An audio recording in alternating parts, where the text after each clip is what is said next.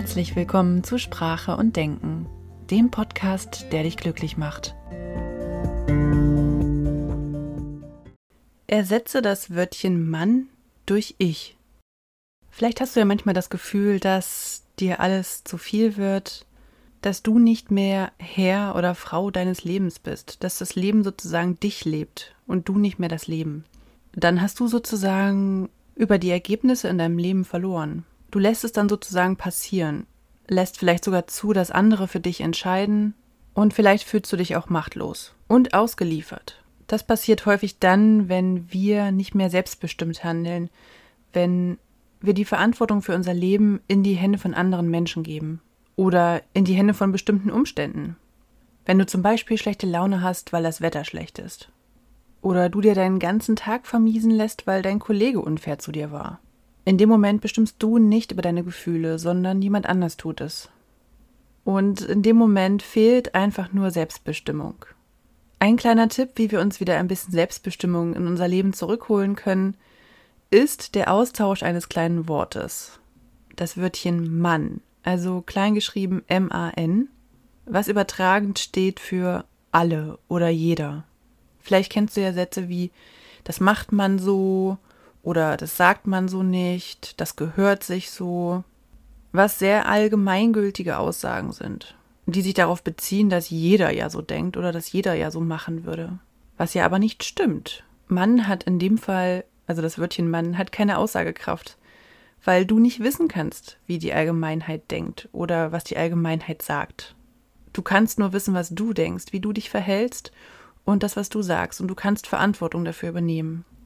Es macht zum Beispiel einen großen Unterschied, wenn du sagst, das Wörtchen Scheiße sagt man nicht.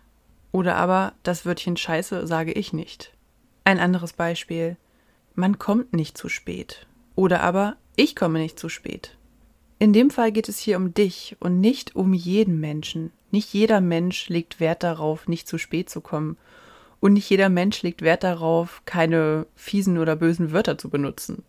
Das bist ganz allein du und du kannst auch die Verantwortung dafür übernehmen. Achte doch mal darauf, wenn Fußballer interviewt werden und nach einem Spiel, das sie verloren haben, Stellung beziehen sollen, dann sprechen sie ganz oft in der Mann-Form. Ja, man hat sein Bestes gegeben und man hat versucht, sich nicht verunsichern zu lassen. Das hat natürlich auch einen ganz bestimmten psychologischen Effekt. Es nimmt dem Ganzen die Schwere und der Fußballer fühlt sich dann vielleicht nicht mehr schuld an der Misere er fühlt sich dann nicht mehr so identifiziert mit dem Verlust des Spiels. Also ich bin der Meinung, dass sie sogar ganz gezielt gecoacht werden, dass sie auch in dieser Perspektive reden sollen nach solchen Spielen, um eben die Distanz von der ganzen Geschichte zu nehmen. Sprache kann also gezielt darauf Einfluss nehmen, wie, inwiefern wir uns identifiziert fühlen oder verantwortlich fühlen für etwas. Ein Fußballspiel ist Teamwork und da ist es natürlich auch wichtig, dass sich nicht einer alleine der Stellung beziehen muss, dafür verantwortlich fühlt, dass das Spiel verloren wurde. Was allerdings dein eigenes Leben betrifft, da sieht es schon ein bisschen anders aus. Wenn du zum Beispiel sagst, man hat sich auseinandergelebt, wenn es um eure Beziehung geht, die gerade in die Brüche gegangen ist, dann trägst du dafür anscheinend keine Verantwortung oder du möchtest es nicht. Fakt ist jedoch, dass nicht die Allgemeinheit sich auseinandergelebt hat, sondern du. Du und dein Partner oder deine Partnerin.